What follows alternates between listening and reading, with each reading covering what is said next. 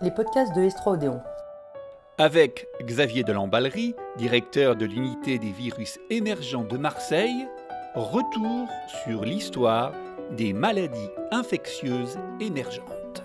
Cette histoire commence à la fin des années 1980 aux États-Unis, quand des scientifiques et des médecins bâtissent le concept de maladies infectieuses émergentes et réémergentes et découvrent la responsabilité écrasante des activités humaines dans ces émergences, la démographie, l'urbanisation, le changement d'usage des sols, la déforestation, l'explosion des voyages et des échanges commerciaux. Plus tard, on parlera aussi du réchauffement climatique, des guerres, de la faiblesse des systèmes de surveillance et des systèmes de soins. Les Américains s'intéressent rapidement à ces nouveaux agents émergents et leur intérêt sera décuplé lorsqu'en 1999, un peu effarés, ils assisteront sur leur propre sol euh, à l'émergence du virus West Nile, un virus transmis par les moustiques, qui va traverser les États-Unis d'est en ouest et va tuer euh, presque 25 000 personnes. En France, la notion de, le concept de pathologie émergente est reçu avec méfiance et il est mal distingué de la médecine tropicale. Le réveil va être douloureux. En 2004, circule dans l'est de l'Afrique, au Kenya, un virus qui s'appelle le virus chikungunya. Il est transmis par des moustiques, il donne une forte fièvre avec des douleurs articulaires épouvantables, mais une mortalité qui est faible. En 2005, il va rentrer dans l'océan Indien, euh, dans les îles du sud-ouest de l'océan Indien, et en particulier euh, sur l'île française de la Réunion. Et cette île semble protégée contre les maladies euh, tropicales comme le paludisme ou la dengue par son niveau de développement. Les premiers cas arrivent, il y en aura quelques milliers en 2005. On s'inquiète, on s'alarme de voir une maladie tropicale circuler, puis avec l'hiver austral, l'épidémie recule. En 2006, elle va revenir, elle va passer sur l'île comme un ouragan.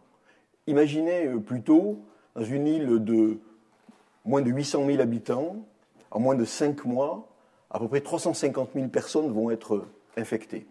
C'est un véritable cataclysme. Le gouvernement met en place euh, un groupe d'experts scientifiques pour euh, guider son action et le conseiller. Et celui-ci relève euh, un certain nombre de faiblesses dans la préparation à l'épidémie, en particulier dans la lutte contre les moustiques Aedes. Les besoins de tests diagnostiques sont énormes. Et il est difficile d'être testé, on voit des files d'attente, les résultats arrivent tardivement, souvent après la guérison euh, des patients. Le corps médical est héroïque, mais les médecins généralistes, puis les urgences hospitalières sont dépassés, submergés. Les services de soins hospitaliers, puis les réanimations sont en grande tension. Alors le préfet demande des renforts, il, il en appelle également euh, à l'armée on s'aperçoit que les personnes âgées font volontiers des formes qui sont plus graves que les personnes jeunes.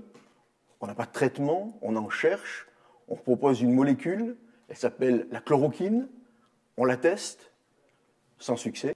L'autorité publique fait l'expérience d'un paradoxe singulier qui est la demande de protection de la population et simultanément la très faible adhésion de cette population aux mesures de protection individuelles qui lui permettraient de ne pas attraper la maladie. On parlerait aujourd'hui de gestes barrières. Sur l'île, il y a des euh, radios qui sont des forums bouillonnants qui euh, reflètent l'angoisse de la population, sa colère, sa méfiance des autorités également, et puis au cours du temps des théories euh, plus ou moins fantaisistes, voire complotistes.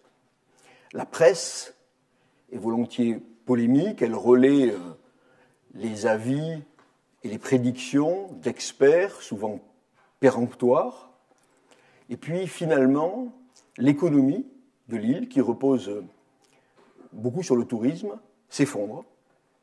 Et on voit le ministre de la Santé, puis le Premier ministre, s'investir personnellement et euh, se rendre sur l'île de la Réunion, essayer de rassurer la population et soutenir euh, le système de santé et l'économie avec des subventions sonnantes et trébuchantes. Au bout du compte, ces quelques mots vous disent probablement mieux qu'un long discours ce que sont les caractéristiques récurrentes des euh, émergences épidémiques et ils dessinent aussi peut-être euh, des priorités pour nous préparer aux émergences futures. Tout l'été, restez connectés à la science et au savoir avec S3 Odéon.